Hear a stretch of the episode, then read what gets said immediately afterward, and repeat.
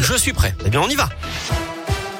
On commence par vos conditions de circulation qui s'améliorent progressivement sur les axes de la région, notamment le réseau secondaire en Haute-Loire, mais également sur les grands axes dans l'Ain.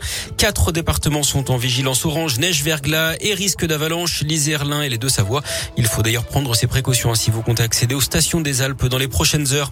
Un espoir pour les fêtes de fin d'année malgré l'épidémie. Il n'y a pas besoin à ce stade de limiter les rassemblements en famille, notamment pour les repas de Noël.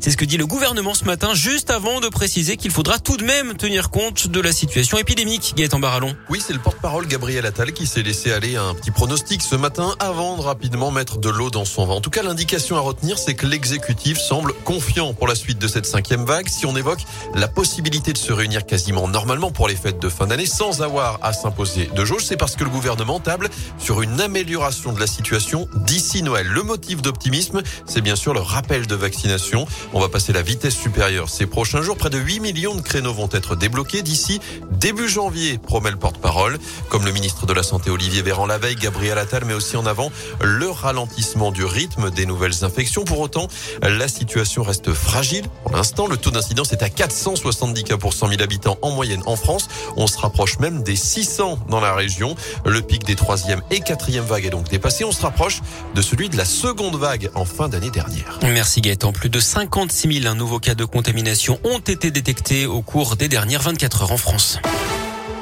Il est soupçonné d'avoir participé à une centaine de vols, notamment dans nos départements. D'après le progrès, un homme a été interpellé cette semaine à Bellevue-la-Montagne, en Haute-Loire. Il a été auditionné en garde à vue avant d'être placé en détention provisoire. Les enquêteurs lui reprocheraient des dizaines de cambriolages dans des entreprises de la Loire, de Haute-Loire, en Ardèche, en Lozère et dans le Puy-de-Dôme. Au moins un complice est toujours en fuite. La bande de malfaiteurs sévissait en tout cas tous les soirs ou presque depuis le mois d'octobre. Il ciblait principalement les garages et les magasins de matériel électroportatif. Pierre Ménès, jugé le 8 juin prochain au tribunal correctionnel pour agression sexuelle. L'ancien journaliste sportif de Canal Plus est accusé par une hôtesse d'accueil de lui avoir touché la poitrine lors d'un match du PSG au Parc des Princes. C'était fin novembre.